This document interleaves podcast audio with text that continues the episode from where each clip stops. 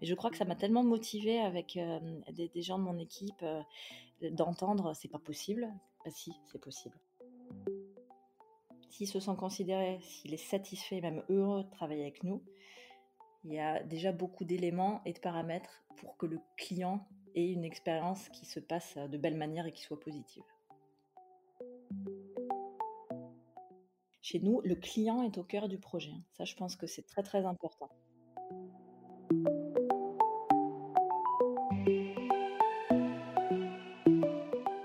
Bonjour à toutes et à tous, vous écoutez Le Client. Je suis Marine Deck, passionnée de digital, expérience client et des nouveaux modes de consommation.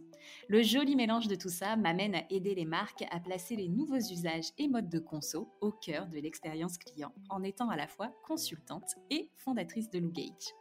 Le client, c'est un podcast où je mets en lumière des personnalités et entreprises qui font de leur priorité l'expérience client.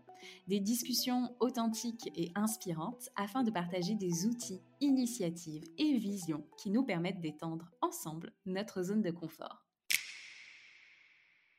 Aujourd'hui, j'ai le plaisir de recevoir Anne-Christelle Vogler de HomeServe, le spécialiste des réparations, travaux et entretien des équipements de la maison depuis 20 ans France. Anne-Christelle en est la directrice client et opération. Elle est passionnée par son métier et ses enjeux, mais aussi par le Japon, qu'elle admire beaucoup pour sa mise en application d'une expérience client attentionnée. Avec Anne-Christelle, on a parlé de l'intégration du nouveau CRM d'Homserve, de comment mettre plus d'émotion dans la relation client et de culture client avec le passage du CODIR à l'Institut Paul Bocuse comme brigade d'un jour lorsqu'elle travaillait chez Apicil. Dans cette discussion, on prend aussi le temps de parler de difficultés avec la digitalisation et les courbes d'apprentissage client et collaborateurs qui nécessitent de prendre le temps plutôt que de décréter. Et si ce podcast vous plaît, n'hésitez pas à le partager ou à le noter 5 étoiles sur iTunes. Laissez-nous un petit like ou simplement un gentil commentaire. Ça fera plaisir à toute l'équipe. Et si ce podcast grandit, sachez que c'est grâce à vous. Avec vous, on vous remercie et on vous souhaite une très très bonne écoute. Bonjour Anne-Christelle. Bonjour Marine. Tu vas bien? Je vais très très bien et, d'autant plus que j'ai très hâte d'échanger avec toi euh, ce matin. Bah écoute, on commence bien notre semaine euh, toutes les deux. Ouais, c'est clair. Merci, merci à toi hein, pour cette invitation, ça me fait très plaisir.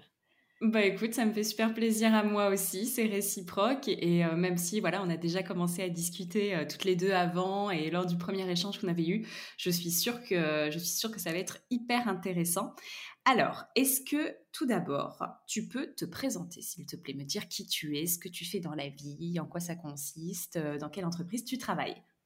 Très bien, je suis Anne-Christelle Vogler. Euh, Vogler, hein, c'est alsacien parce que c'est pas un nom qu'on entend beaucoup du côté de Paris ou, de Lyon.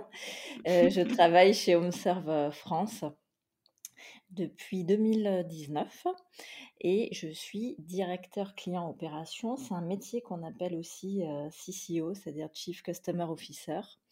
Moi, euh, mon job, c'est la satisfaction, s'il fallait que je le résume. La satisfaction euh, des clients de HomeServe. Je, je pourrais t'expliquer euh, un peu plus ce que nous faisons pour qu'ils aient une expérience très positive et, et la meilleure possible avec nous. la satisfaction de mes collaborateurs. Et puis aussi la satisfaction de notre réseau d'artisans, parce que nous travaillons avec près de 4000 professionnels partout en France pour réaliser notre métier. Tu veux peut-être que j'en dise un peu plus sur ce que nous faisons? Justement, vas-y, dis-moi. Alors, HomeServe, en fait, c'est le leader du dépannage et de l'assistance à domicile sur tout ce qui va concerner dans ta maison, que ce soit maison ou appartement, la plomberie, l'électroménager, l'électricité, le, chauffage, également les objets connectés. Donc, notre métier, lorsque tu as un contrat HomeServe et qui t'arrive un sinistre chez toi, c'est d'identifier le plus rapidement possible on, parle de minutes ou, d'heures, un professionnel quelque part en France qui est le plus proche de chez toi et capable d'intervenir pour te réparer ta panne. ça, c'est l'essentiel de nos 1,2 million de clients qui ont un contrat d'assistance chez nous. Et il y a aussi une activité qui se développe, que moi j'ai utilisée d'ailleurs mercredi dernier ce que j'aime bien cette capacité de faire à, l'usage, c'est de commander une prestation à la demande. Donc tu n'as pas de contrat, mais Mmh tu as un besoin d'électricité, de plomberie. Moi, c'était un problème sur un, de mes un chauffe-eau que j'ai chez moi qui avait une fuite. Et donc, j'avais pas de, de contrat HomeServe pour cette partie-là, chauffe-eau. Et donc, j'ai fait une commande à la demande et c'est donc à l'usage. Et un plombier m'a appelé pour organiser le rendez-vous avec moi et, venir chez moi réparer la fuite. D'accord, donc ça veut dire que même si j'ai pas de contrat, je, peux, je peux bénéficier d'une prestation one shot chez vous. Tout à fait. Et cette partie-là, elle se développe de plus en plus parce que, comme on le voit dans d'autres secteurs d'activité, le fait d'être lié à un contrat, c'est quelque chose où certains consommateurs n'ont pas envie de le mmh. faire. Et d'ailleurs, il y a aussi certaines jeunes générations qui n'ont pas envie d'avoir une panoplie de contrats, que ce soit pour la, voiture, tout type d'assurance, ou bien aussi ce qui concerne ta maison. Mais par contre, qui ont envie, lorsqu'ils ont un problème, de pouvoir trouver rapidement une solution et, donc, tu vois, moi, j'étais, j'étais très contente semaine dernière parce que quand c'est arrivé, je voulais avoir une solution dans la semaine et, je l'ai eu un jour après mon, ma commande en ligne. Tout s'est fait sur, sur Internet pour cette partie-là. Et, je trouve que c'est bien. Ça ouvre une alternative pour des personnes qui n'ont pas envie d'avoir un, contrat et, qui préfèrent commander quand quelque chose leur arrive. Ok. Et, et donc, du coup, vous intervenez sur alors, des moments clés quand même de, de, la vie des personnes, qu'elles soient clientes euh, ou non, parce que bah, du coup, quand tu es embêté, euh, c'est toujours là où tu as le plus besoin, tout de suite, rapidement, euh, maintenant. Tout de suite, rapidement, maintenant. Est-ce que ça va être réparé? Est-ce que ça va refonctionner? Au moment où on se parle, il a fait assez froid en mmh. France, donc ça soulève aussi des, périodes de l'année où des fois il faut intervenir d'autant plus vite qu'on ne peut pas laisser quelqu'un sans eau chaude, par exemple, sans électricité. Mmh. Et puis, tu, moi, ce que je trouve intéressant, on rentre dans l'intimité de la personne.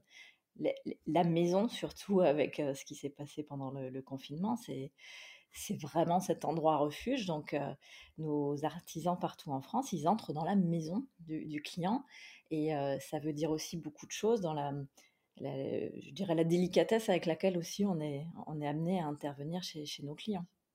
C'est vrai que ça ne doit pas être facile de se pointer comme ça chez les gens et puis de dire coucou, c'est moi. Enfin, après, ils ont appelé, ils vous ont sollicité, mais c'est vrai que tu fais rentrer quelqu'un dans ton intimité et du coup, il, y a comme, il doit quand même y avoir un code à respecter pour ce système à double entrée au final que vous avez mis en place, puisque bah, les artisans, ils sont pas salariés chez HomeServe, c'est ça de ce que j'ai compris?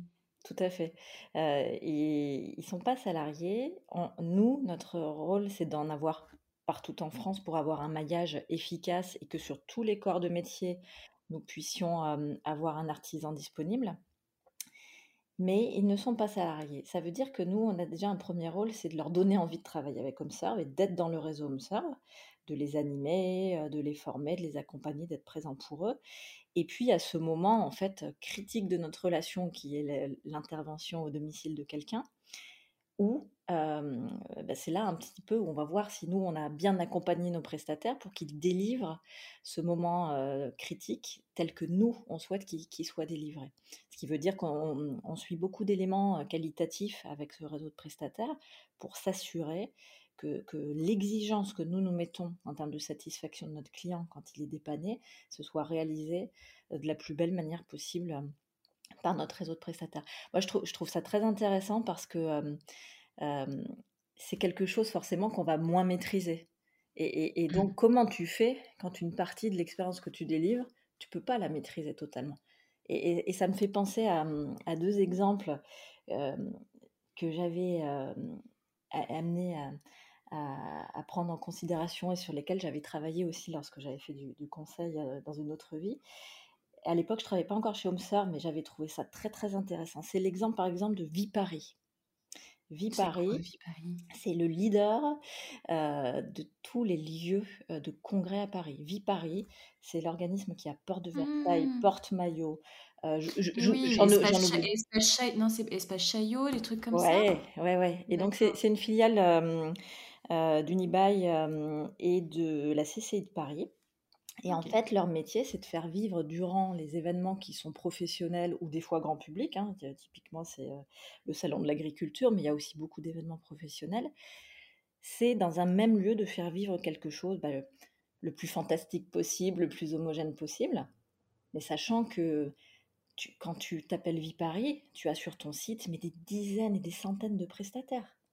Hmm. Des, externes, des personnes qui viennent pour, euh, accueillir les personnes, des personnes qui s'occupent de l'entretien, des personnes qui s'occupent des stands, des personnes qui montent les stands. Et, donc, euh, eux, c'est démultiplié par rapport à, ce que nous vivons chez HomeServe. Comment tu fais pour maîtriser ces paramètres-là quand il y a toute une partie qui est intermédiaire? Un autre exemple intéressant, et, d'ailleurs, euh, une université du service avait été créée par eux parce que c'était une vraie préoccupation, c'est Paris Aéroport. Paris Aéroport, alors c'est compliqué de se dire ça alors qu'on voyage un peu moins depuis euh, le mois de mars 2020, mais Paris Aéroport a un souci qui, est de se dire il faut que le voyage dans les aéroports parisiens soit aussi bien que dans un aéroport international qui soit en Asie, où il y a des boutiques, où il y a vraiment une arrivée à l'aéroport qui peut être très très belle et très soignée. Et donc leur concurrent, ce sont les autres aéroports. Et à Paris Aéroport, tu, tu n'as pas que des salariés de Paris Aéroport, tu as les boutiques, tu as des personnes qui là aussi nettoient, entretiennent, guident, orientent ou font la sécurité. Mmh, et, mmh. et l'académie, l'université pardon du service de Paris Aéroport, elle, visait notamment à ça, c'est de se dire comment on, on travaille avec d'autres personnes que nos collaborateurs, cette expérience de service, parce qu'il y a tellement de paramètres qui nous échappent. Et un exemple, je ne sais pas si c'est encore fait à l'heure actuelle, mais c'était de travailler avec les autorités, y compris euh, euh, police, pour travailler l'accueil. Tu sais, un des premiers éléments quand tu vas arriver en tant qu'étranger, ça va être lorsqu'on va te dire bonjour, vos papiers. Alors, voilà. On, peut, aussi dire bonjour, bienvenue en France, est-ce que je pourrais avoir vos papiers Ce qui n'est pas tout à fait la même, euh, la même façon. Et donc, ils avaient été jusqu'à travailler l'accueil par les autorités euh, de, du public étranger, parce que le premier contact peut parfois être euh, mmh. un peu abrupt. C'est clair. Mais oui, oui, oui, c'est hyper, c'est hyper juste. Il n'y a pas longtemps, j'ai eu une discussion avec une alors avec une start-up, est-ce qu'on peut dire que c'est une start-up ou est-ce que c'est une scale-up euh, maintenant? Mais euh, tu sais, euh, le lavoir moderne, donc du coup qui vient collecter du linge chez toi, enfin c'est c'est la laverie à domicile, donc elle vient collecter le linge, elle lave tout et puis elle te le ramène. Et où, du coup, bah, leur réseau de, de, chauffeurs, ce sont des étudiants qui sont qui sont par contre eux salariés, mais du coup qui sont hyper, hyper formés à tout un protocole de pick-up euh, et euh, de relivraison, parce que bah, pareil, ils vont quand même récupérer le linge des gens. Donc, euh, bon, bah, je sais pas, je sais pas si j'ai envie de confier mes petites culottes à n'importe qui, tu vois.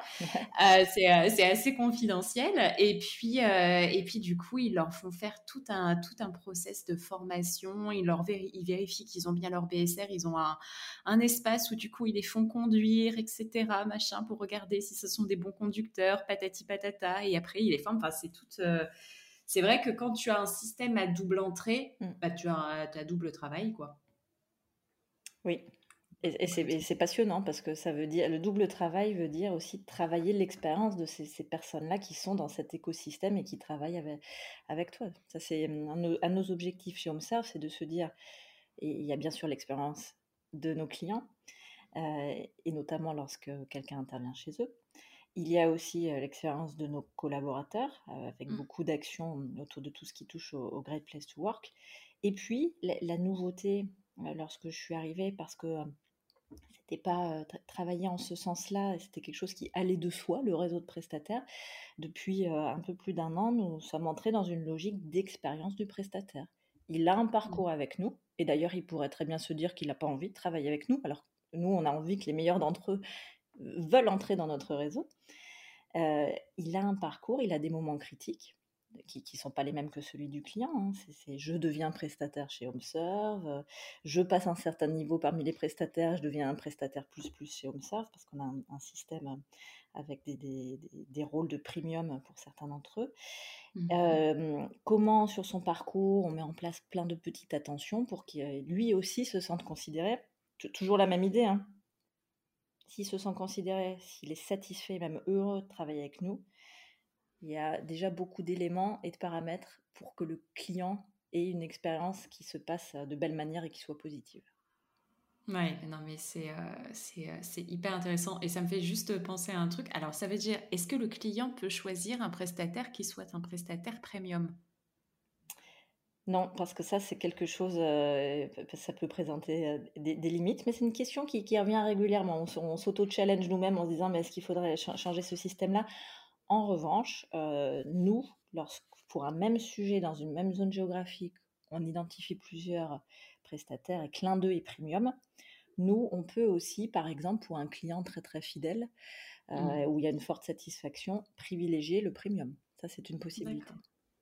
Et puis ça me fait penser au process. Euh, il y, a énormément ça. Enfin, moi, je sais que quand j'étais à Paris, je trouvais, je trouvais ça euh, différente euh, en province, chez le coiffeur en fait. Où du coup, tu choisis ton coiffeur en fonction du niveau de qualification qu'il a. Et du coup, tu payes pas bien évidemment plus cher quand c'est un, un, senior, quelqu'un de beaucoup plus expérimenté que qu'un débutant. Exact. Ok, ok.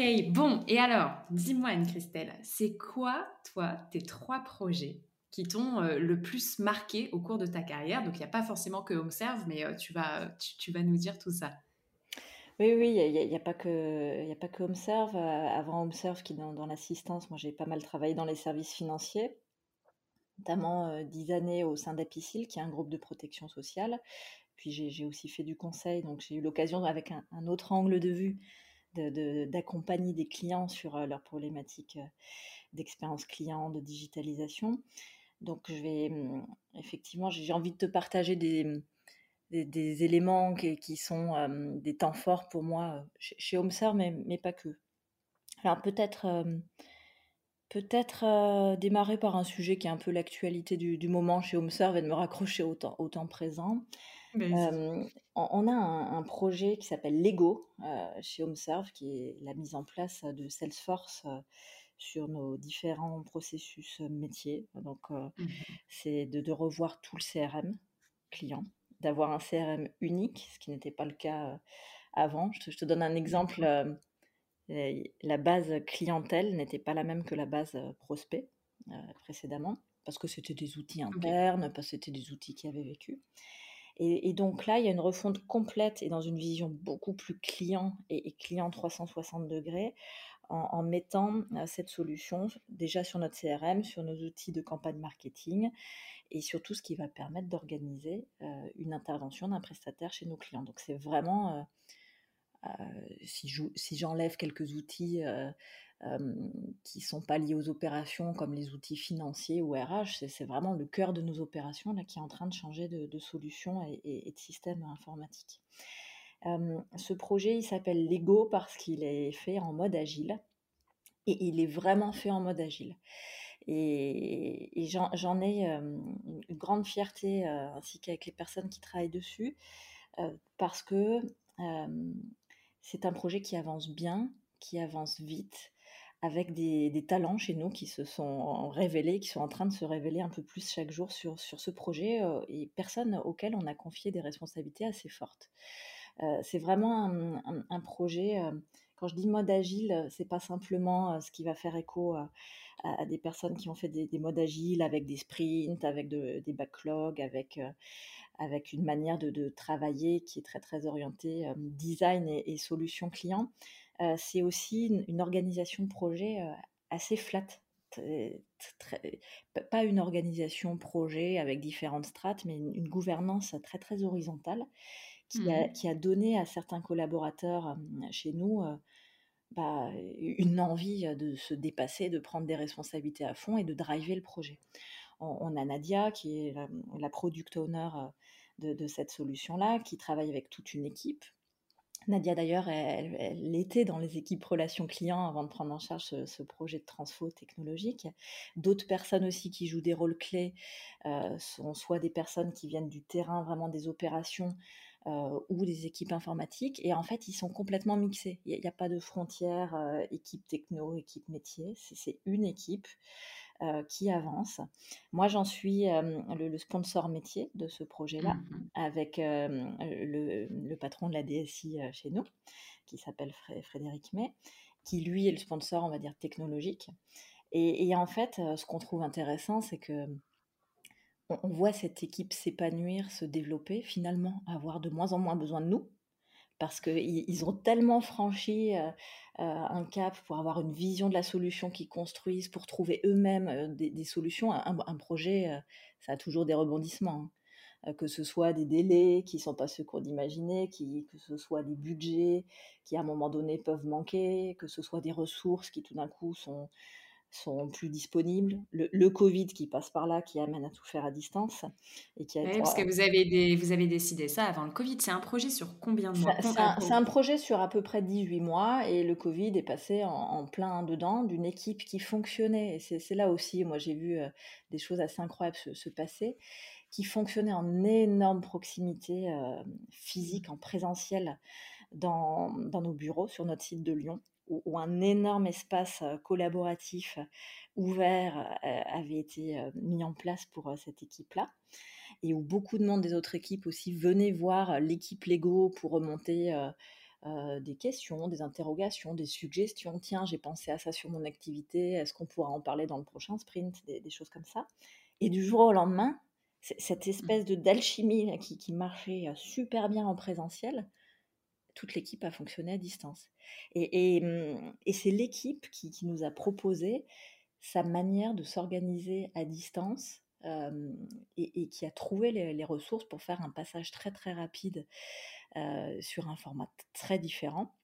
Pour tout te dire, ce qui est quand même, moi j'avais jamais vu ça précédemment, ce qui à mon sens est assez exceptionnel, la migration de tout notre portefeuille client sous ces nouveaux outils qui a eu lieu en août 2020 donc on n'était plus confiné, mais, mais, quand même, les retours sur site étaient encore euh, assez euh, peu fréquents. Elle s'est opérée en full distanciel, parce qu'à un moment donné, euh, l'équipe, plutôt que d'être dans quelque chose d'hybride, a considéré qu'elle fonctionnait finalement bien depuis plusieurs mois pour réaliser une opération aussi grande qu'une bascule complète d'outils informatiques à distance. Et je n'ai jamais vu euh, aussi peu de bugs euh, sur une, opération de migration de portefeuille ou, dans ce que j'avais vécu dans d'autres environnements. Il y a des régressions, tu as des listings d'anomalies dont, tu ne sors euh, qu'au bout de quelques mois parce qu'il y a toujours une liste de, résiduelle de bugs à corriger. un projet qui s'est super bien passé parce qu'il y a une équipe motivée qui a, à mon sens, le bon niveau de responsabilité et d'autonomie et, qui du coup fait quelque chose d'incroyable pour, faire changer tout, cet environnement technologique chez nous. Le client est au cœur du projet. Hein. Ça, je pense que c'est très, très important. Comment vous l'avez intégré du coup? On l'a intégré avec la vision du parcours. C'est-à-dire que ce qu'on essaye de gommer, c'est le fait de raisonner processus. Donc systématiquement, Nadia, qui vient du terrain, qui, qui a euh, été en contact avec des clients euh, dans ses précédents métiers chez HomeServe, elle challenge, elle, vraiment la vision client. Euh, qu'est-ce que ça va permettre de faire? Est-ce qu'on est bien en vision 360 Est-ce que le client, quand, on, on, travaille cette étape-là, par exemple, sur la vente d'un contrat, est-ce qu'on va avoir la visibilité globale sur ce qui lui arrive? Est-ce que tous les canaux vont être à un même endroit? Et finalement, Monsieur Dupont, on va raisonner au sens global de tout ce qui lui arrive dans sa vie avec Homserve et pas Monsieur Dupont quand on lui a vendu quelque chose, Monsieur Dupont quand il lui arrive un sinistre et Monsieur Dupont quand éventuellement malheureusement il souhaiterait résilier. Donc une, vraie vision 360 du client, une product owner qui challenge euh, à, chaque étape de construction du projet l'approche pour ne pas entendre parler de processus. Ah oui mais on fait ça en interne. Euh, oui, mais là, on, reconstruit tout et on reconstruit tout autour du client. Ça, c'est hyper important. Euh, quelque chose qui est tout sauf simple, c'est chercher la simplicité. Euh, et, c'est vrai. Ah, ah, ouais, c'est très, très, très, très, très dur parce que là, on a cette occasion de revoir les éléments de manière beaucoup plus simple. Et quand tu démarres un atelier, et tu vois, c'est faire la chasse à bah, on a toujours fait comme ça, donc on va refaire ce qu'on a toujours fait. Non, on va essayer d'aller imaginer quelque chose qui prend moins d'étapes, qui est plus court et qui va amener de la satisfaction pour le client, mais d'ailleurs pas que pour le client, pour toi qui va utiliser la solution demain. Donc le, le, client, c'était vraiment le, point de focus de ce projet. Euh, essayer de faire simple autant que possible. Et puis le focus sur l'utilisateur. Qu'un marketeur, trouve des bénéfices nouveaux avec cette solution pour faire des campagnes plus facilement, pour se focaliser sur ce qui amène de la valeur en tant que marketeur et plutôt de, réfléchir à ce qui génère de la valeur client qu'aller essayer de, construire des paramètres de campagne, ce qui, ce qui n'est pas son job, pour qu'un conseiller relation client ait les, éléments 360 du client, ce que nous n'avions pas avant, parce qu'il y avait mmh. des, silos dans les outils, pour avoir une conversation avec de la valeur aussi avec son client. Et, mmh, et, quand on travaille le bénéfice supplémentaire pour l'utilisateur aussi, ça, aide aussi à se focaliser sur le client parce qu'on se dit qu'est-ce qui toi va t'aider en tant que marketeur, qu'est-ce qui toi va t'aider en tant que chargé de clientèle sur cette, étape-là du, parcours? Ok, donc gros projet en interne, la bonne équipe, le bon mode de fonctionnement, la bonne visibilité aussi au sein de l'entreprise, au final avec les sponsors qui, sont, qui sont vraiment ultra présents. C'est ça, c'est ça le projet Lego. Ouais, c'est une superbe énergie. Eh ben écoute, et donc ça sort dans six mois, en gros. En, fait, il y a des, releases qui, sont régulières. la, migration d'une partie du portefeuille a eu lieu l'année dernière. Il y a des, modules sur la vente qui ont déjà été livrés. on a eu d'autres éléments du parcours sur des étapes plus de relations clients qui, ont été livrés en début d'année, qui vont continuer jusqu'en mars-avril. Et on va s'attaquer à toute la partie, le, nerf de la guerre, organiser une intervention attribuer cette intervention à nos prestataires. Ça, ça va nous amener à, dans les six prochains mois, comme tu dis, effectivement.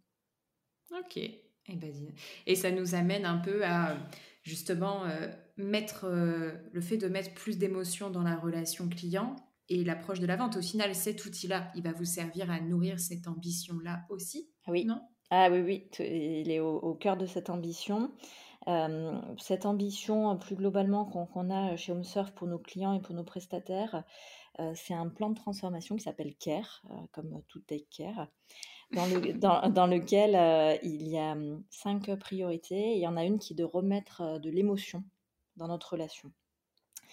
Et ça, c'est un sujet intéressant, remettre de l'émotion dans la relation, parce qu'on pourrait se dire, bah, c'est c'est un terrain propice quand on a des clients au téléphone, surtout sur des moments où il y a besoin de réassurance, où il leur arrive quelque chose chez eux dans, leur intimité. En fait, c'est pas si simple. Parce que comme dans beaucoup de métiers, euh, et notamment dans tout ce qui est assistance, euh, services financiers, la conformité joue un rôle important. Euh, si je te parle de l'étape de vente, donc l'entrée en relation avec quelqu'un qui est en train de passer de, prospect à, client chez nous, et, notamment quand on fait de la vente par téléphone, il y a beaucoup de critères, et c'est tout à fait normal, de conformité à, respecter. pour être sur une vente où le client donne un vrai consentement et on ne lui pousse mmh. pas une solution de manière agressive, mais on, vérifie qu'il y a le, consentement du client qui va bien. Et là, ça a été un, un de mes challenges très intéressant parce que le sujet de mettre un peu plus d'émotion dans les étapes de vente tout en restant conforme, euh, pour moi, c'était l'occasion de revoir euh, les, scripts de vente. Euh, les scripts de vente, lorsque je les ai regardés en, arrivant chez HomeServe, ils étaient très orientés autour de la conformité. Ce qui, encore une fois, hein, est, important, il faut faire avec. Mais j'avais cette conviction, intuition, conviction, qu'on pouvait faire quelque chose qui est plus dans le dialogue, qui est plus dans la recherche d'une connivence avec un prospect au téléphone en disant. Tu peux nous donner un exemple, s'il te plaît? C'est ah quoi une conversation, conformité? Ah bah, C'est de démarrer avant par la première phrase où on a très très rapidement dit bonjour en expliquant que l'appel il va être enregistré, que conformément à mmh. tel et tel article, tu auras le droit de te rétracter. Et, puis au bout de trois minutes de speech conformité, tout d'un coup, on, vient de demander quels sont tes besoins chez toi pour ta maison. Et là, c'est de démarrer en, s'intéressant à toi, en te disant bonjour, en essayant voilà, de, de, créer un peu de, de, lien, en demandant comment ça va, en prenant des informations sur toi, là, tout, là où tu habites, ce qui t'arrive, tes besoins. Et après, de, parler des éléments qui relèvent de la conformité une fois que tu t'intéresses à un produit. Mais c'est compliqué de but en blanc si on arrive en te citant un texte de loi, de d'essayer de créer un peu de connivence avec quelqu'un dans dans un appel téléphonique. Mmh. Et, mmh, lorsque j'ai dit aux équipes HomeServe, je, je, suis convaincue qu'il faut qu'on fasse quelque chose pour un peu réinventer ce, storytelling de, l'acte de vente, tout le monde m'a dit «Ah, c'est pas possible. Ah, c'est pas possible parce que c'est la conformité. Dans la conformité, ne touche pas à ça. C'est comme ça. c'est comme ça. C'est comme ça en France et c'est comme ça dans les autres pays du groupe Observe. Euh, on va pas y arriver. On a déjà essayé. On a essayé il y a deux ans. On a essayé il y a trois ans. On va pas y arriver. Et en fait, donc, on y est arrivé. Hein, j'enlève le, teasing immédiatement. Mais je crois que ça m'a tellement motivée avec des, gens de mon équipe d'entendre c'est pas possible. Bah si, c'est possible. Donc ce, qu'on a fait, en fait, on a fait travailler nos équipes marketing, juridiques, relations clients, évidemment, en, en, enlevant un petit peu leurs casquettes respectives, en disant bon, on a un client, euh, comment on peut l'embarquer dans un échange avec euh, nous, où, c'est quand même un acte fort que de, souscrire à un contrat ou d'acheter une de nos solutions de dépannage. Euh, il faut aussi qu'ils retiennent que ce premier échange se soit bien passé et à une tonalité sympathique, essayer de transmettre aussi voilà notre, notre bonne humeur et, un sourire, même si c'est par téléphone. Mmh et, donc de réécrire en vision client euh, comment on s'adresse à un client, comment on essaye de créer un petit contact au, démarrage, euh, comment on lui laisse le temps aussi dans la conversation. précédemment, la vente se faisait de manière très très rapide et avec un, discours du conseiller euh, qui n'était pas fluide du tout, mais qui était très cadencé, rythmé, parce qu'il fallait placer énormément d'éléments de, nature juridique. Et en fait, on s'est rendu compte en réécrivant que déjà, un, l'ordre n'était pas le bon, qu'on allait redémarrer par des éléments beaucoup plus relationnels pour comprendre et écouter le, client, et que finalement, en faisant ça, on arrivait à, un moment donné assez naturellement vers les éléments de nature juridique et conformité. Il y avait un certain nombre de redondances dans, la manière d'avoir l'ancienne approche de vente, et donc on allait vraiment au plus simple, ce dont on a besoin, mais pas plus l'essentiel et, pas ce qui, ce n'est pas nécessaire à ce stade-là de l'échange avec un client. Donc ça, ça, a pris quand même euh, trois mois. Alors on peut se dire, bah, trois mois pour euh, une approche de vente, c'est long. En fait, le sujet, c'était plus d'aligner des visions métiers autour du client. Qu'un juriste, qu'un marketeur, euh, qu'un manager de relations clients, qu'un conseiller de relations clients arrive à, à s'aligner sur une même manière d'avoir cet échange-là, avec plus d'empathie, plus de recherche de, connivence, de proximité, d'émotion avec le client. Et c'était plus d'ailleurs de l'accompagnement au changement hein, qu'un exercice technique de revoir une approche euh, de vente. À partir du moment où ces métiers-là ont été convaincus qu'on pouvait euh, avoir une autre approche et que finalement le, le juriste voyait que les éléments euh, de conformité étaient respectés, le conseiller relation client euh, voyez qu'il prendrait certainement plus de plaisir à mener cette conversation-là et que les éléments de conformité allaient être au juste niveau.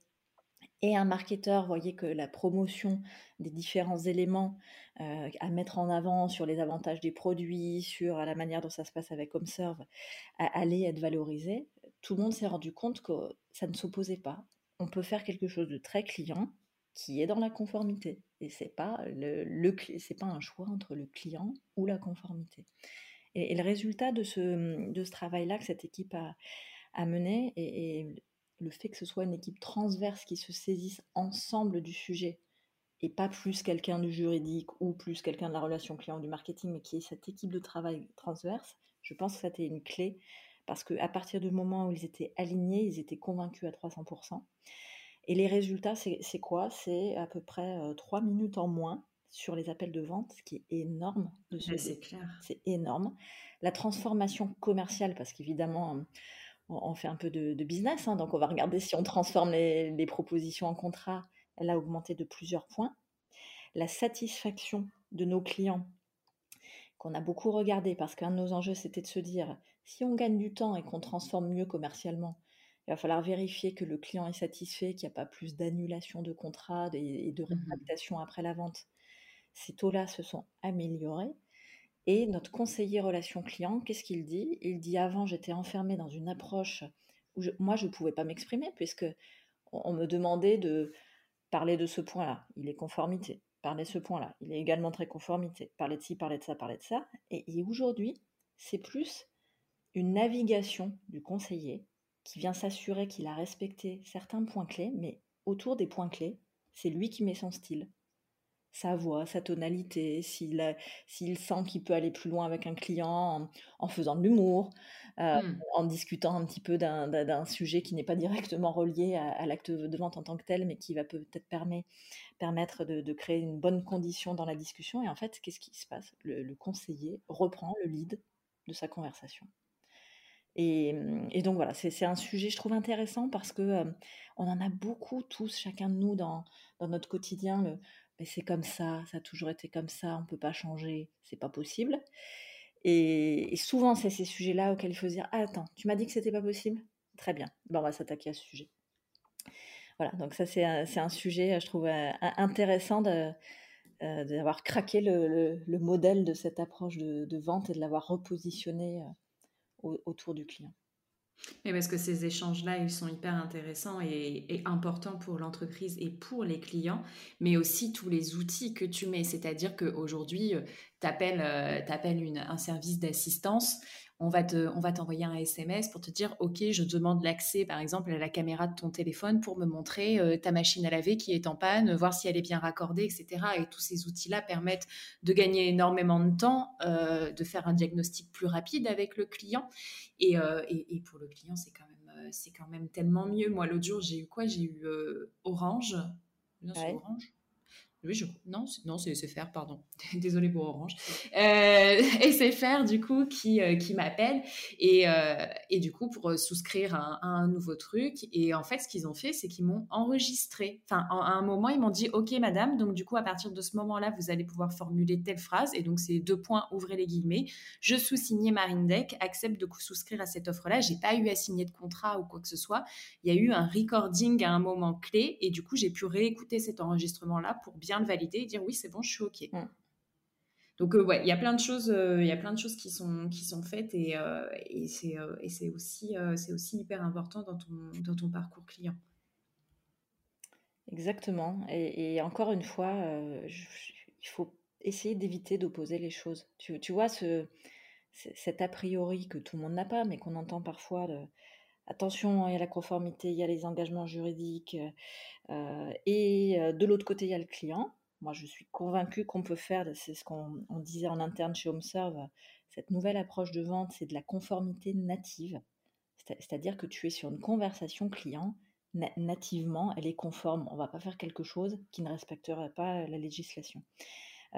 c'est dans les oppositions comme ça, sur un autre registre, on a souvent celle entre l'homme et la machine. Oui, mais l'intelligence artificielle, c'est à l'opposé de, de, ce que vont faire les équipes.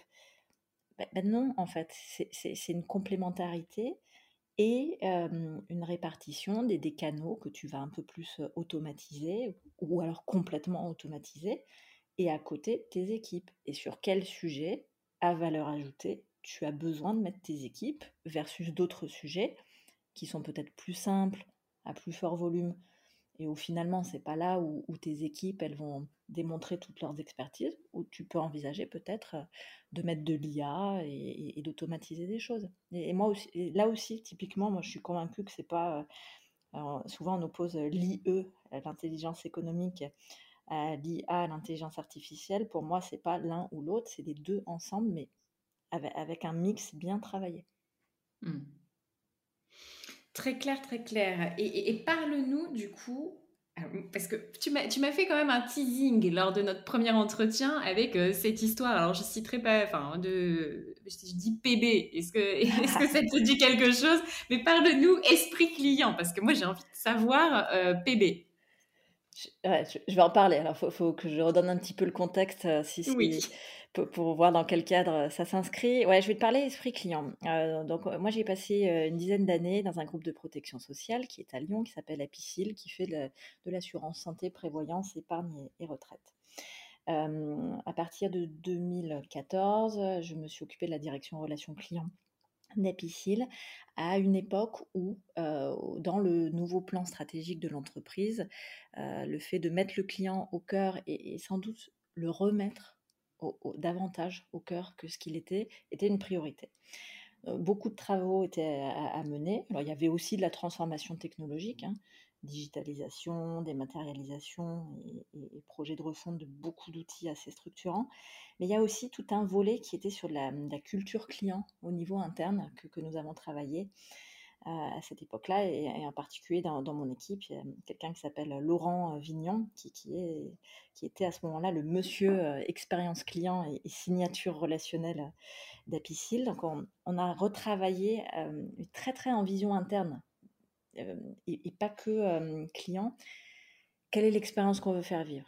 Quels sont les engagements? Quelles sont les valeurs sur lesquelles on veut se positionner et faire vivre quelque chose à notre client? Quelles sont les preuves qu'on veut avoir? Il y a tout un travail à, ce niveau-là. Et très vite, ça nous a amené à travailler en dehors des équipes relations clients. C'est un peu ce réflexe-là euh, euh, pour, des personnes qui travaillent dans la relation client, qui, qui, je pense, disparaît un peu, mais qui, existe parfois encore, de dire Ah oui, euh, le client, c'est donc ton sujet, Anne-Christelle. Non, c'est le sujet de, toute l'entreprise, le, client. Et, donc, Esprit Client, ça a été le nom de ce dispositif très orienté sur la culture interne. Il y a eu des choses à, différents niveaux qui sont allées crescendo, qui déjà étaient de faire connaître les métiers de la relation client. ça peut paraître étonnant, mais qui finalement peuvent assez vite être perdus de vue. Apicil, c'est une entreprise un peu plus de 2000 collaborateurs. si tu ne crées pas des ponts pour rappeler régulièrement ce que vit un client, euh, comment ça se passe, euh, comment un collaborateur en contact client travaille, tu peux vite perdre de vue ce qui se passe. Et ça ne veut pas dire qu'une fonction support euh, financière, comptable, RH, peu importe, ne s'intéresse pas, mais que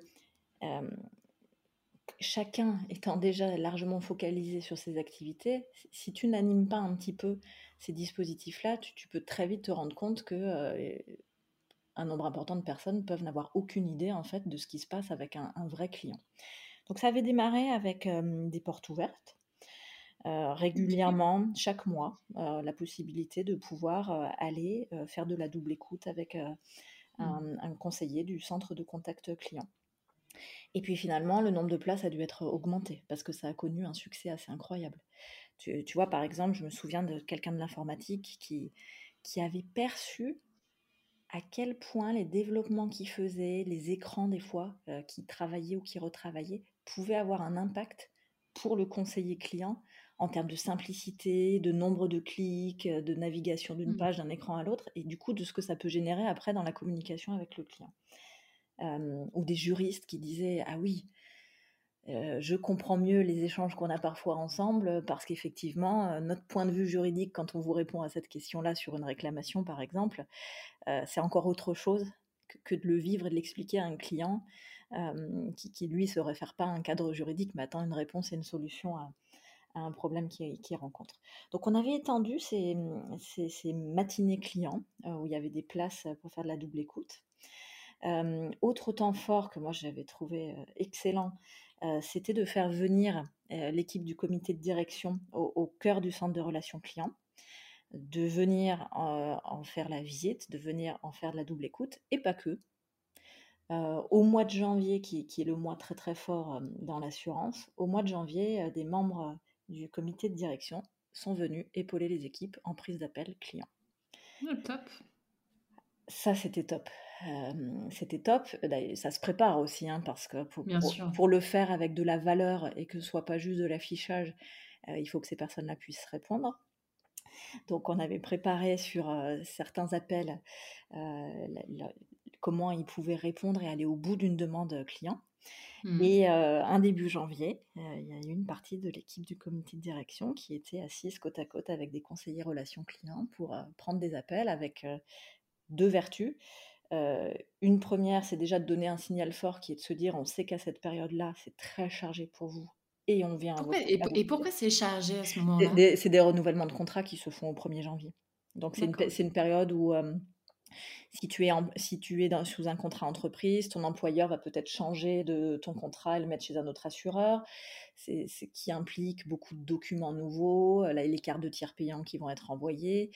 Et ça peut générer à la fois des questions des clients parce qu'ils disent ah bah, euh, euh, bah, expliquez-moi, Piscile, maintenant que je suis client chez vous, comment ça marche, comment ça se passe, mes remboursements santé, qu'est-ce que je vous envoie, comment on fait un devis.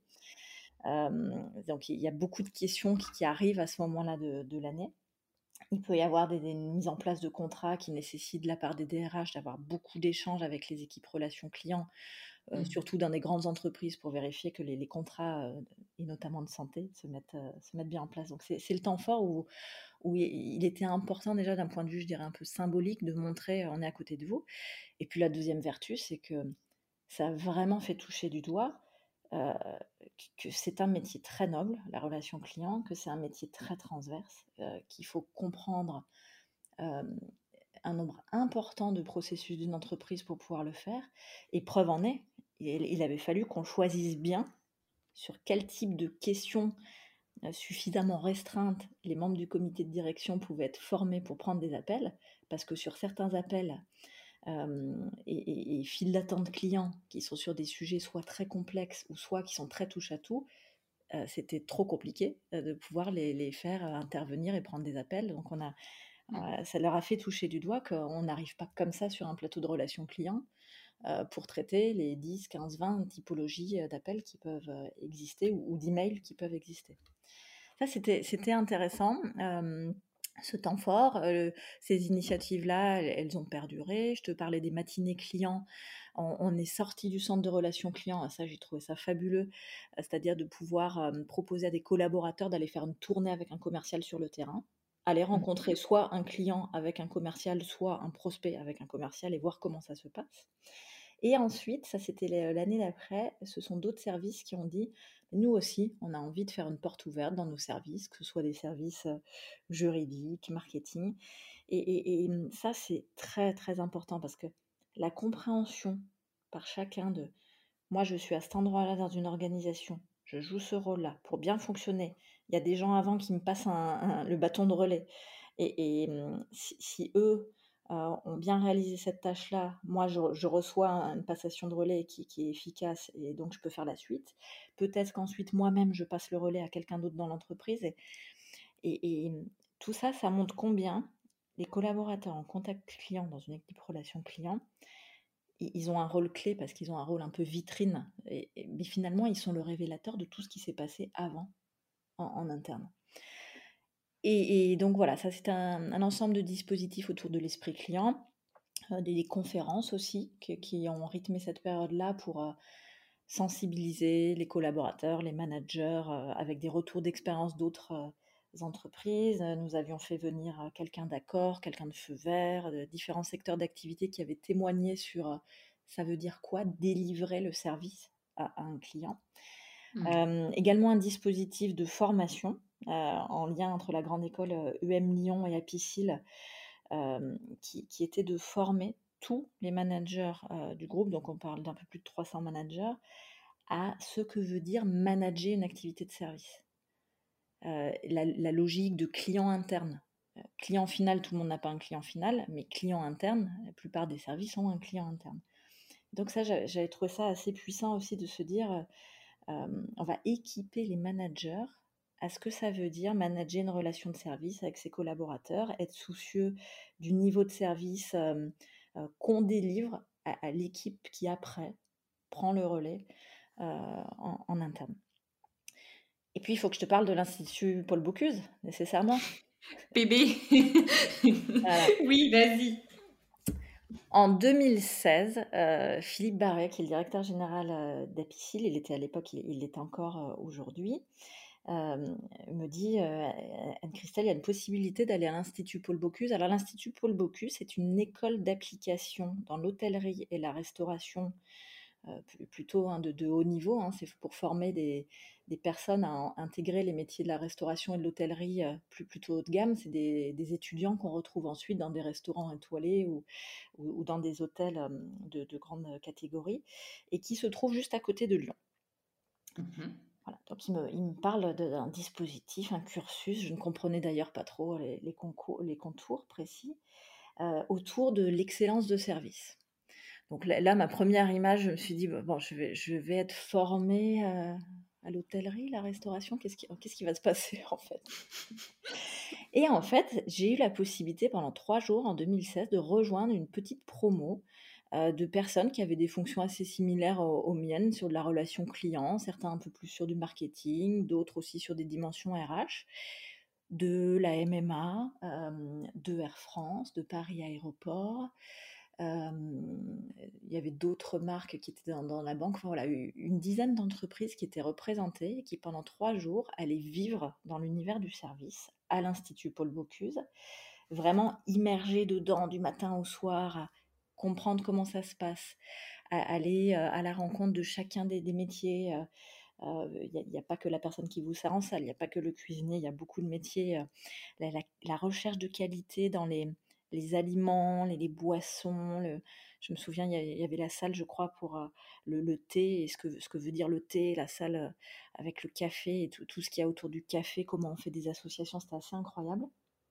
Et le dernier jour, euh, nous avons été immergés avec ce, groupe-là dans l'expérience du service où, nous avons, nous, servi euh, en salle euh, des clients de l'Institut Paul Bocuse qui ne savaient évidemment pas que nous n'étions pas des étudiants de l'école d'application et, c'était exceptionnel.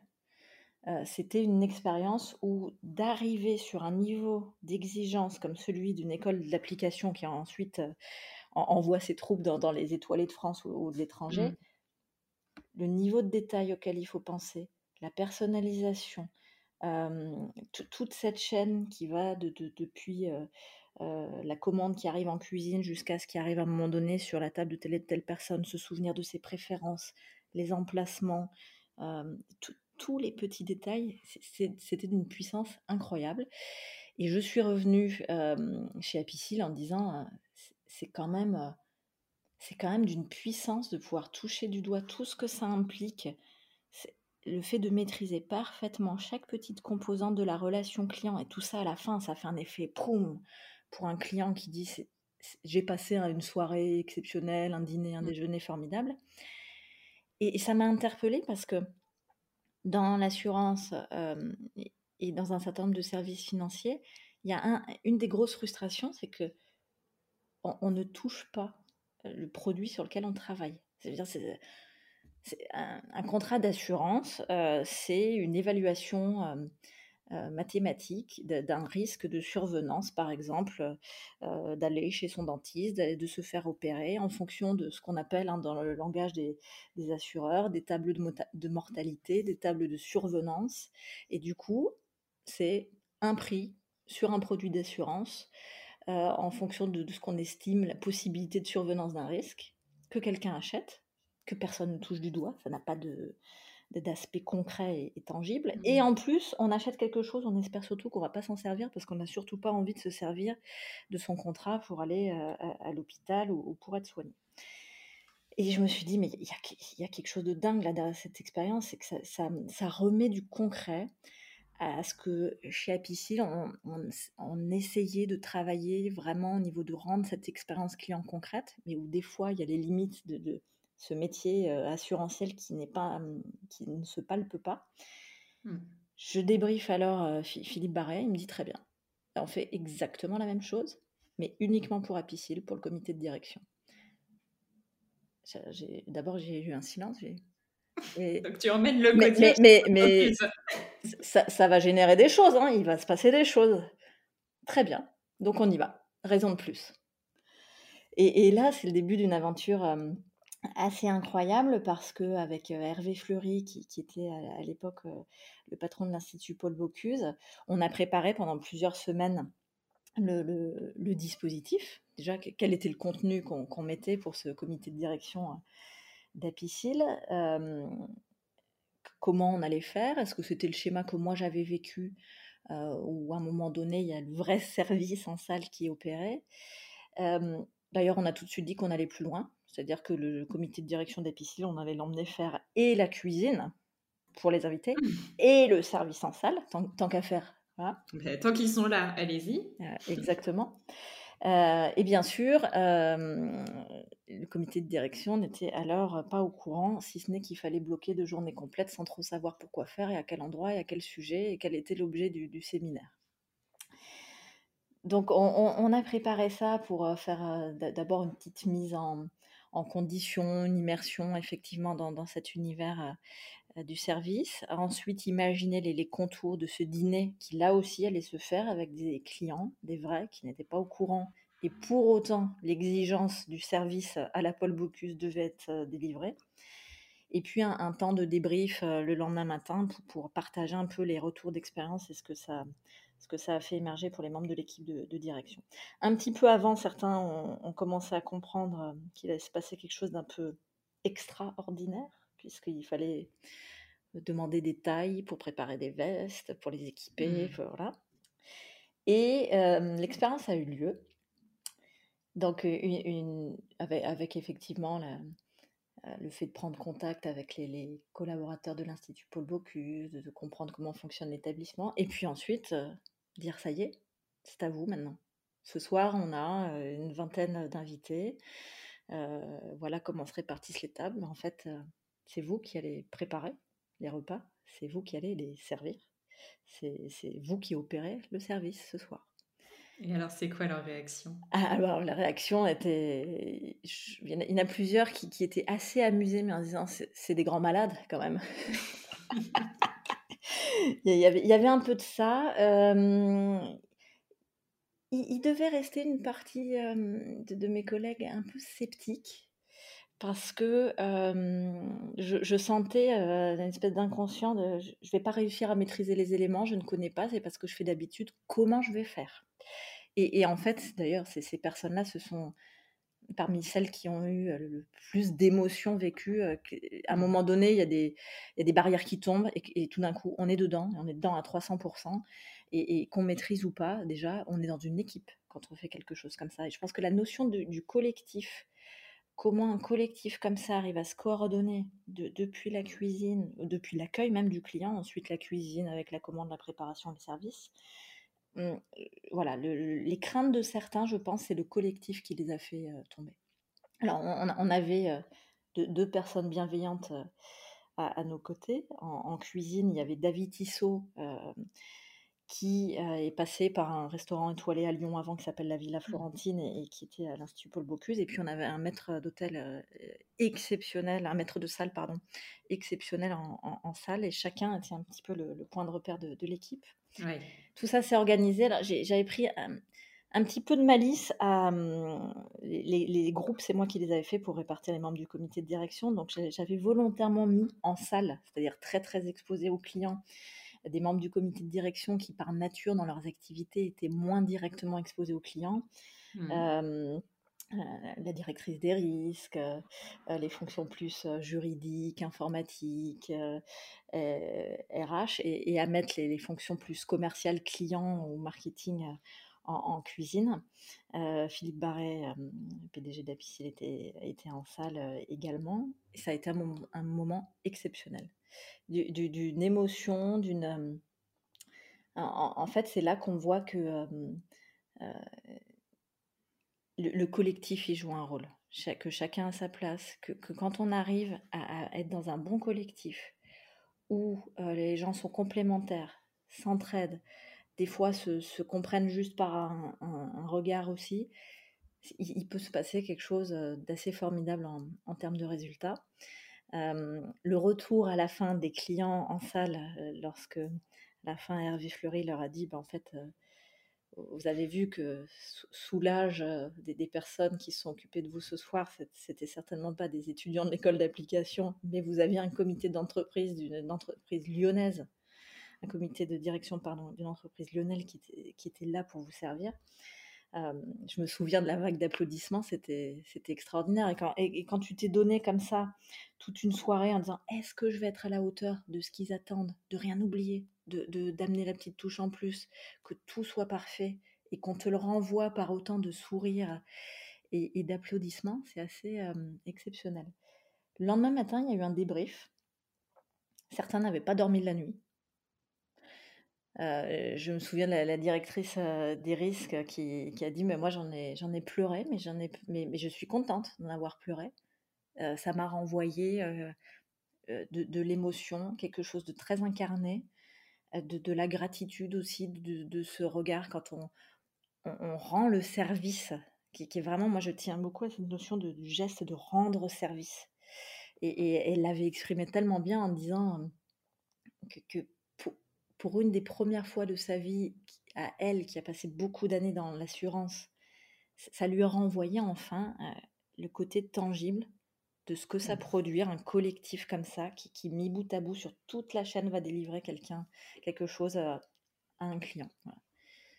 C'était une espèce de, moment un peu, un peu hors du temps et tellement puissant sur ce que ça veut dire en termes de management et de, de, de capacité d'un collectif à créer quelque chose. Waouh ça a dû être un super moment. Et du coup, quand vous êtes rentré, quand vous êtes dans l'entreprise, etc., ça, a été quoi les next steps? Vous avez pris des décisions après ça?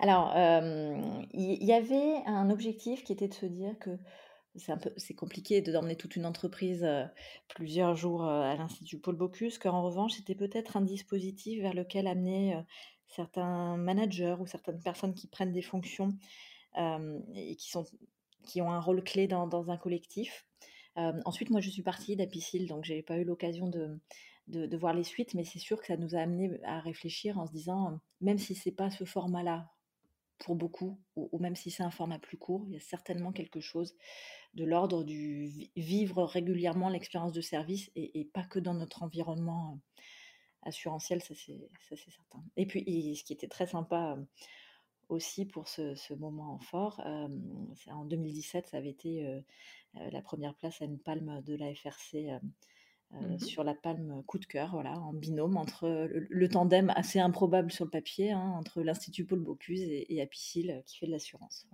D'accord, donc c'était un truc que vous aviez présenté à la FRC ensuite. Oui, tout à fait. Moi, j'imagine que ça a dû en inspirer bien d'autres. Ouais, ouais, c'est, mais c'est mmh, ce sujet-là, moi, de, l'hôtellerie ou, de l'univers de la restauration, je trouve qu'il est très très puissant sur ce, qui, ce qui permet de faire, ce qui permet de tester. forcément, c'est dans le monde du, physique et du présentiel, donc il se passe ou il se passe pas quelque chose entre une personne qui travaille dans ces secteurs-là et un ou plusieurs clients. c'est souvent des secteurs d'activité où voilà, j'essaye de comprendre comment ils font. Quand je vis une belle expérience, j'essaye de m'imaginer euh, toutes les petites composantes par lesquelles ils, sont passés et qui ce travail pas toujours visible mais qui produit un effet incroyable à la fin. Euh, et, le, je prends l'exemple du pays du Japon euh, qui, à mon sens est extrêmement fort sur tout ce qui touche au, service. voilà, ces secteurs-là, des pays comme le Japon qui sont très très attentifs au fait de personnaliser le service qu'ils rendent, moi je trouve ça hyper inspirant. Ouais, tu adores, euh, tu adores le Japon. J'adore le Japon, ouais, j'y suis allée euh, plusieurs fois. Euh, c'est un pays étonnant, déroutant par certains aspects. Tu, tu, vas voir le, mix tradition, modernité à, côté. Tout, à l'heure, on disait, des fois, on oppose les choses. Le, Japon, par exemple, n'oppose pas depuis longtemps, bien avant que, nous, on parle de euh, l'IA et, la machine, depuis longtemps, le, Japon cohabite. Euh, dans leur culture, c'est comme ça, avec à la fois l'homme et, la place dévolue à, la machine, et y compris il y a plusieurs euh, dizaines d'années, lorsqu'on n'en était pas à de l'IA, mais à d'autres formes de, robotisation. C'est quelque chose qui, pour eux, c'est pas l'un ou l'autre. Les deux font partie d'un de même euh, culture et d'une même manière euh, d'appréhender les, sujets. Euh, je, suis passée d'ailleurs dans un hôtel lors de mon dernier voyage qui, était en 2019 à Tokyo, dans un hôtel réputé 100% automatisé. Mmh ce, qui était assez incroyable à, à, voir.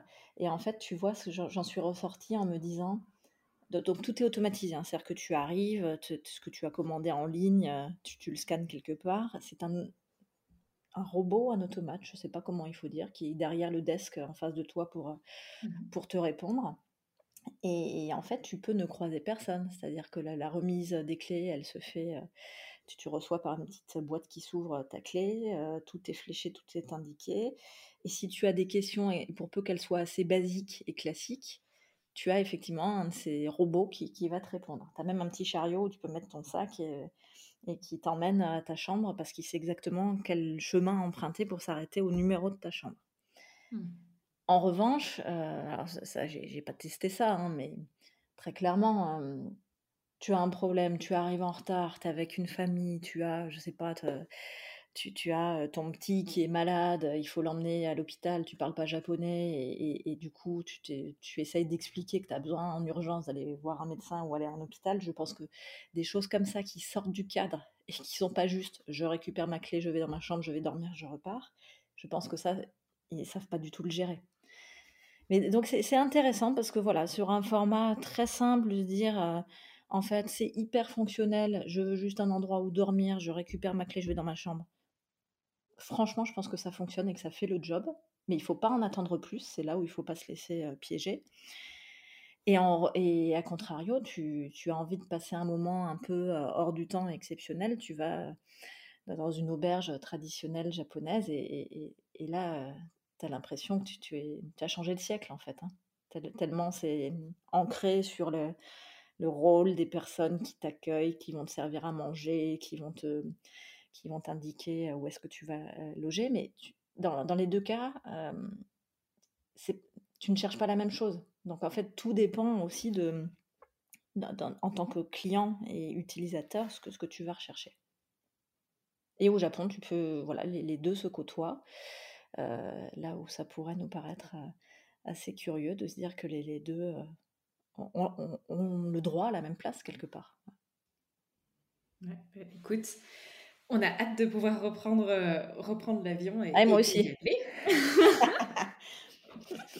Bon, et dis-moi, parce que tout n'est pas tout n'est pas tout rose et il y a des fois il y a des projets qu'on déploie qui rencontrent pas forcément un succès fulgurant ou qui sont, je dirais, avorté pour raison euh, X ou Y. Est-ce que tu peux me parler euh, de, cet échec de la digitalisation euh, chez, chez Apicil Ouais, chez, chez, hum, chez Apicil, la digitalisation, elle a mis un petit temps pour trouver sa place. et, hum, il y avait des objectifs très très forts de faire passer un maximum de, contacts sous des échanges de type self-care et digitalisé, d'avoir finalement de la réduction d'appels. Et tu vois, je, on, mais, mais je vais dire je, parce que j'étais là-bas à ce moment-là et en, charge de ces sujets-là, euh, j'avais pas perçu tout de suite le, le, temps d'accompagnement au changement nécessaire. Donc on, parle des années 2014-2015 où il y avait déjà beaucoup de digital, mais sans doute pas aussi fréquemment qu'aujourd'hui. Et, alors qu'on sortait de, projets qui nous permettaient de digitaliser des, étapes du parcours, de simplifier des choses et potentiellement d'avoir moins d'appels ou de contacts email et et de, faire faire des choses en self-service par le client. Euh, il y a un point important qui, a été sous-estimé, c'est que tout ça n'est pas automatique. Et, quelque part, c'est aussi rassurant, c'est là que c'est passionnant quand on est manager, c'est que c'est de l'accompagnement au changement.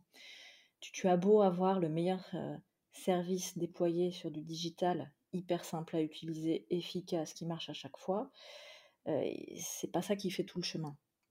Pourquoi? Euh, Parce qu'il faut bien sûr que ton client sache que ça existe. Et donc, tu as un temps quand même assez important entre le moment où tu mets ça en place, où, tu as suffisamment de clients qui sont informés, que ce soit parce qu'ils reçoivent une newsletter, parce qu'ils reçoivent des SMS, parce qu'ils reçoivent des alertes ou parce que tu les as au téléphone et tu leur parles de ce service. Donc, il se passe un peu de temps qui est un temps tout à fait normal d'accompagnement au changement d'un client, d'avoir conscience que ça existe, ensuite un peu plus tard d'avoir envie d'essayer d'utiliser. Et mmh. puis l'ingrédient clé, c'est quoi? C'est le conseiller relation client. Un conseiller, j'en suis de plus en plus convaincue, un conseiller relation client, il faut qu'il soit convaincu des, des, services digitaux que propose la marque pour laquelle il travaille pour que ça fonctionne. Parce que s'il les connaît lui, encore mieux si c'est des clients de la marque où il travaille euh, et qu'il l'utilise, c'est encore mieux. S'il les connaît, s'il sait ce que le client peut faire, s'il a déjà même pratiqué lui-même, il va pouvoir aider le client et, il va pouvoir à chaque fois dire ben ça c'est très facile. la prochaine fois, si vous souhaitez, vous avez essayé de nous appeler un week-end, vous avez vu le week-end on n'est pas ouvert, bah, le, samedi vous pouvez faire ça de chez vous sur votre canapé, c'est dans cette rubrique-là, cet endroit-là, tac tac tac, trois clics, c'est fait. Et, mmh, tu vois, dans l'exemple que je cite, les résultats en fait sur la digitalisation d'Apicil, ils se sont faits, mais il y avait ce temps incompressible d'accompagnement au changement. Et, pourquoi je le cite dans les retours d'expérience de type échec hein, Et pour moi, échec, c'est des choses dont on retire plein de choses positives pour, pour la suite, pour progresser c'est qu'on s'est dit très vite le volume d'appels va baisser, très vite on va pouvoir réorienter une partie des conseillers plutôt vers l'appui au digital, voire même baisser des effectifs, parce que ça y est, on a construit le digital. c'est une chose de construire le digital d'un point de vue techno, c'en est une autre d'avoir la courbe d'apprentissage qui se fait. Elle se fait au niveau du client, mais elle se fait aussi au, au niveau des collaborateurs ça ne va pas forcément de soi pour, pour des collaborateurs qui passent beaucoup de temps dans leur journée à être sur le canal téléphonique ou, mail pour systématiquement avoir le réflexe du digital. D'autant plus que les, espaces digitaux, ils bougent vite. Donc il, suffit que tu euh, n'aies pas eu l'information que euh, il y a une mise en production, que le service il a été complété, amélioré, facilité. Euh, tu, tu, vois, tu peux être déphasé par rapport à un client qui, lui, a, déjà essayé d'utiliser. Et, toi, tu es conseillé, si tu n'es pas au courant, bah, c'est le client qui a une longueur d'avance sur, toi. Donc moi, je, suis convaincue que le digital, on parlait des canaux et, de ce qui est un peu plus automatisé versus l'être humain. Nos conseillers sur nos métiers de relations clients, pour moi, dans leur panoplie, la connaissance du digital, c'est inhérent à la maîtrise de leurs compétences. C'est-à-dire que ils sont sur ce parcours omnicanal, alors, ils vont le faire par mail, ils vont le faire par téléphone, ils vont le faire par chat ou sur un réseau social. Mais à côté, il peut se passer d'autres choses. Il peut se passer des éléments qui sont automatisés et, que le conseiller ne voit pas, mais qui existent pour le client. Il peut se passer des opérations que le client a fait en self-service sur son espace client. Et, et, comme pour moi, c'est vraiment le conseiller relation client qui doit être pilote de cette relation 360, il faut qu'ils puissent savoir ce qui se passe sur les différents canaux, même ceux qui ne sont pas des canaux humains. et, ça, je pense, c'est très très important. On fait de l'accompagnement au changement quand on fait du projet. Le digital, on a tous dans nos activités tellement ce sentiment que ça fait partie du quotidien. Ben, moi, je suis convaincue qu'il faut régulièrement l'accompagner. Tu, tu changes de... Pardon. Non, non, t'inquiète. Euh, je me disais, c'est quoi ton, ton retour d'expérience? Au final, c'est quoi la, courbe d'apprentissage d'un point de vue client et d'un point de vue conseiller? Combien de temps tu dirais qu'il faut euh, pour, euh, pour que du coup ça rentre un peu dans les mœurs? Pour, moi, si, tu n'as pas un semestre pour préparer tes équipes, pour et, en plus, tu vois, ça se décrète pas. C'est-à-dire, ce qu'on ce qu'on a alors fait chez Apicil, c'est faire toucher du doigt aux conseillers tout, ce qui était possible de faire sur les services en ligne. Et ça, c'est, tu, mets, tu sais, des, ordinateurs en libre service ou des tablettes en libre mmh. service, et du coup, ils, peuvent régulièrement dans la journée ou lorsqu'ils ne sont pas en prise d'appel ou qu'ils ont une pause, ils peuvent aller regarder les dernières nouveautés avec un compte qui permet de, voir. Comme un faux compte client, du coup. Exactement. des fois, c'est des petits e-learning. Euh, qui permettent de voir si les dernières actualités, par exemple, elles sont euh, maîtrisées, assimilées euh, ou pas. c'est un, vaste sujet dans les centres de contact client, c'est l'information.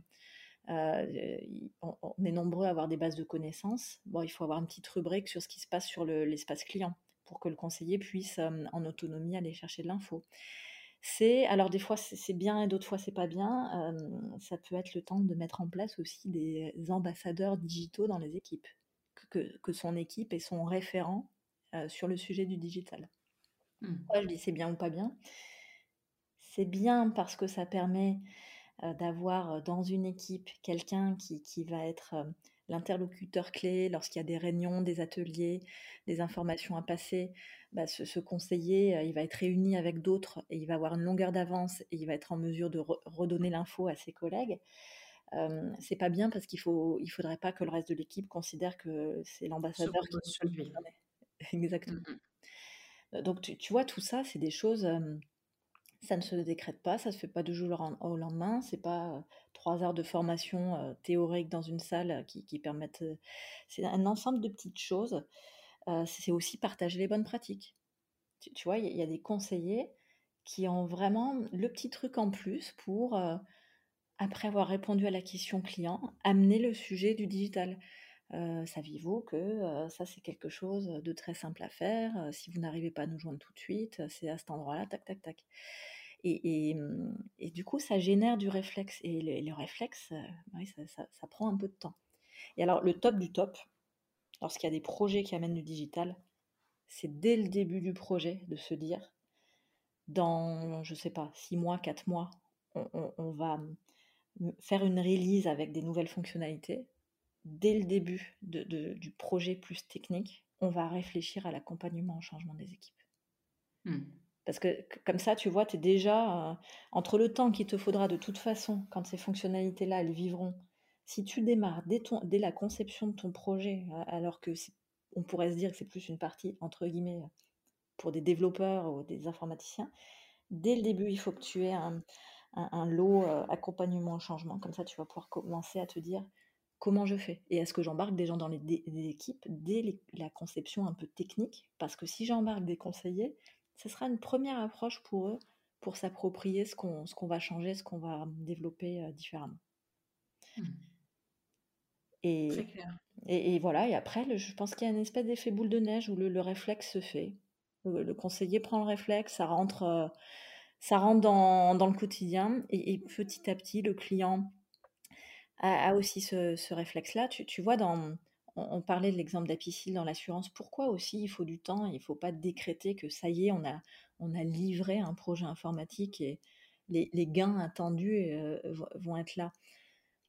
Par exemple, dans, des secteurs d'activité comme l'assurance, tu, n'as pas beaucoup de contacts dans l'année avec ton assureur. C'est pas pareil dans, tous les secteurs, mais donc si, en plus il faut que tu attendes, euh, tu en as parlé à ton client, mais en plus il faut que le sujet en question, par exemple, être malade et avoir besoin d'un remboursement de santé avec ton contrat d'assurance, se fasse, euh, voilà, la fréquence, euh, elle va pas se produire tout de suite. Donc il y, a mmh. quand même un cycle où jusqu'à temps que chacun ait utilisé une fois et envie de réutiliser une deuxième fois, il va se passer un peu de temps. C'est clair. oui. Écoute, très très très très bien. Euh, je te propose, euh, je te propose qu'on clôture euh, cette discussion, si ça te va. J'ai trois dernières petites questions assez succinctes, mais du coup, j'ai l'impression qu'on en a déjà abordé une. Je voulais savoir quel était ton, meilleur, ton meilleur souvenir d'expérience client. Du coup, on a parlé, on a parlé du Japon. Est-ce que tu veux retenir ça? Est-ce que tu veux préciser quelque chose ou partir sur toute autre chose? Bah, je, préciserais que j'ai vécu des choses assez similaires alors que les cultures n'ont rien à voir euh, au Canada. Euh, et euh, mmh. je vais encore parler d'hôtellerie. avec des attentions dans, l'hôtel dans lequel j'étais avec ma famille, des, petits mots, mais alors pas, des petits mots tapés à la machine, hein, des petits mots écrits, des petits mots. Alors à l'époque, mon fils pouvait pas les lire, il était trop petit, mais euh, un petit mot écrit à la main de la personne qui s'occupait de notre chambre, euh, avec un petit mot pour le doudou de mon fils, euh, où elle expliquait qu'elle avait vu qu'il le mettait à tel endroit, donc elle le, replaçait chaque jour à cet endroit-là. Des, petites attentions assez sympathiques qui montrent que c'est pas de la pure industrialisation, mais il y a encore la, part d'humanité. Voilà, donc j'avais trouvé ça intéressant que le, Canada ou dans les stations à la montagne, ils offrent du matériel en libre service. C'est improbable en France. Des bâtons pour faire de la rando, du matériel de rando, qui sont dans des, boîtes où, tu vois, as un petit, une petite signalétique qui t'indique servez-vous. Et, tu vas chercher le matériel dont tu as besoin quand tu vas faire ta rando ou ton trail. Et, le soir, tu le reposes. c'est gratuit. Et ça fonctionne et c'est gratuit. Punaise. Voilà. Et, tu vois, c'est c'est un petit, un petit sujet. Hein. En l'occurrence, euh, ce, jour-là, j'aurais très bien pu faire ma, randonnée sans, du matériel, mais euh, le fait qu'il y en ait, le fait que c'est gratuit, c'est un petit plus, tu te dis waouh, c'est quand même super sympa de faire ça. Bah, tu préfères aller dans cette station-là. En même temps, j'imagine que peut-être que ça doit prévenir les risques euh, sur des potentiels des potentiels accidents, même si des bâtons en soi, voilà, c'est pas si, c'est quand même, enfin, c'est pas indispensable, j'en sais rien. Mais, mais, mais j'imagine qu'il doit y avoir une raison aussi. Ouais, c'est voilà, des petites choses comme ça. Là, je cite cet exemple-là, mais c'était dans, dans, les Rocheuses au Canada. Je me dis, mais qu'est-ce qu'ils sont forts quand même. C'est des petites choses en plus. Et en fait, tu pour eux, c'est certainement pas grand-chose, mais tu t'en souviens après, tu te dis, «Ah, quand même, on s'est bien occupé de nous. Ouais, mais c'est dans le détail que, que, parfois on fait, on fait vraiment la différence. Tout à fait. Et alors, dis-moi, quel est ton pire souvenir d'expérience client? Pire souvenir. Il a, je vais prendre un secteur qui, pendant le Covid, a tellement œuvré. Et, moi, ça m'est arrivé pendant le Covid, donc c'est encore un peu frais. c'est dans le secteur de, du colis et de la livraison. Et en fait, je voulais faire une surprise, quelqu'un de ma famille, et j'ai commandé, c'est des articles de, sport, d'une marque très très sympa d'articles de sport. Et mon colis, en fait, je l'ai jamais vu. je pense que le suivi a, été assez chaotique, c'est-à-dire que mon, colis m'a été présenté chez moi. Bon, j'étais sans doute pas là, mais j'ai vraiment pas souvenir qu'on ait sonné chez moi. Et j'ai retrouvé le, petit bout de papier. et trois jours après, ce qui me paraît quand même assez, assez court, trois jours après, quand je suis arrivée au point relais, on m'a expliqué que la veille à 19h, il était reparti dans un camion pour aller en Hollande. retour expéditeur, quoi. Retour expéditeur avec une visibilité. c'est ça qui m'avait vraiment fait défaut, moi, dans cette expérience-là, c'est que zéro visibilité, contacter la marque, bah, j'ai essayé, mais en fait, une espèce de, tunnel où on savait, je me disais, mais à qui je vais écrire, comment je contacte, comment je passe du numéro de commande à contacter la marque pour dire qu'il y a quelque chose qui ne va pas. La personne qui s'occupait du point relais m'a dit, mais je ne peux rien pour vous, ma pauvre dame. Et, voilà, ce sentiment qu'il y a quelque chose quelque part qui se balade dans un camion, c'est à moi. Mmh. et j'en ai besoin puisque c'était pour faire un cadeau. Et, mais en fait, les, parties prenantes de ce sujet, que ce soit la personne qui réceptionne un point un colis ou la marque elle-même ou le transporteur, euh, aucun n'était pleinement responsable du, sujet et personne ne pouvait réellement répondre à ma question. Donc ça s'est terminé avec un, recrédit sur mon compte bancaire. C'est un petit peu comme ça que j'ai compris le fin mot de l'histoire, où, le colis est définitivement reparti à son dépôt d'origine et j'ai été recrédité. Voilà, ça m'avait un peu refroidi sur le coup. Ouais, mais j'imagine, bah, surtout quand c'est pour un cadeau. Après, euh, est-ce que, est que le fait qu'il y ait tellement de ruptures de charge justifie ce type d'expérience? Point d'interrogation. Oui, mais c'est des moments comme, comme ceux du, du confinement où euh, on a vu aussi quels étaient les acteurs qui, qui font de la relation client, qui, qui sont vraiment solides. Parce que quand tu vis des périodes comme ça et, que tu arrives à rester assez proche de, des standards que tu veux délivrer, c'est là que tu peux voir aussi si ton modèle de relation client il est, robuste et, où tu en reviens à tes fondamentaux. Est-ce que les fondamentaux sont bons? Joignabilité, euh, capacité à traiter de manière rapide, euh, capacité aussi à informer le client sur son parcours pour qu'il ait de la visibilité sur ce qui se passe. Et, c'est vrai que cette période, elle, elle, a fait voir euh, des très bonnes choses et parfois des moins bonnes également. Mmh. c'est très juste ce que tu dis. Et alors dis-moi, qui est-ce que tu aimerais entendre parler d'expérience et de relations clients sur ce podcast? Je vais continuer sur le colis. Euh, celle qui pourrait parler de, avec passion, euh, avec passion et, en majuscule et un point d'exclamation euh, de relation client et du colis, c'est Nathalie Namias qui travaille pour la marque DPD. DPD, oui. Voilà, qui est passionnée et passionnante sur ces sujets. J'aurais envie de t'orienter aussi vers Jean-Marc Penello de La Redoute, que j'ai rencontré durant l'année 2020. Euh, qui s'occupe de la relation client à la redoute. Et ce que je trouve intéressant dans, dans son approche, au-delà de tous les, chantiers qu'il conduit avec ses équipes à la redoute, c'est que la redoute, elle est en train de changer de visage. Ah bah clairement, c'est incroyable. incroyable, c'est plus du tout le mmh. catalogue qui était sur la table basse de nos grandes tantes et nos grands-mères. C'est incroyable.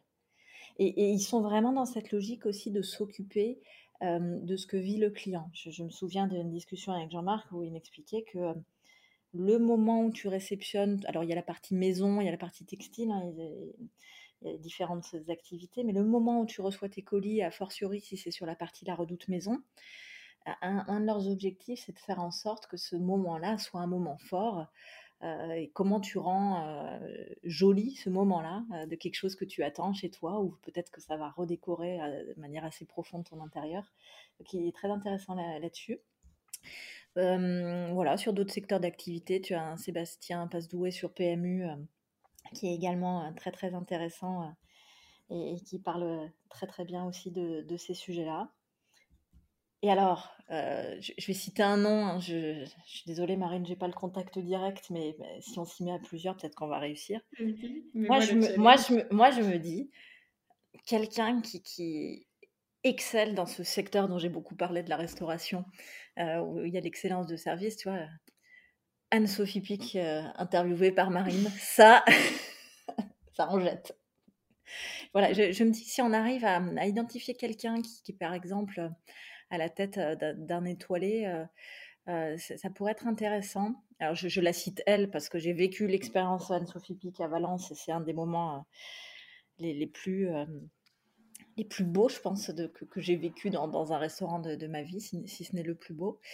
et que voilà, c'est cette atmosphère assez incroyable et cet effet waouh, son équipe avait su la créer. Donc voilà, je, je parle d'Anne-Sophie Pic, mais ça pourrait être quelqu'un d'autre. Je me dis que c'est ce sont des personnes, qui, euh, ce sont des personnes qui ont, voilà, qui ont des choses à dire et qui mettent un niveau, les niveaux d'excellence un tel, euh, la barre tellement haute.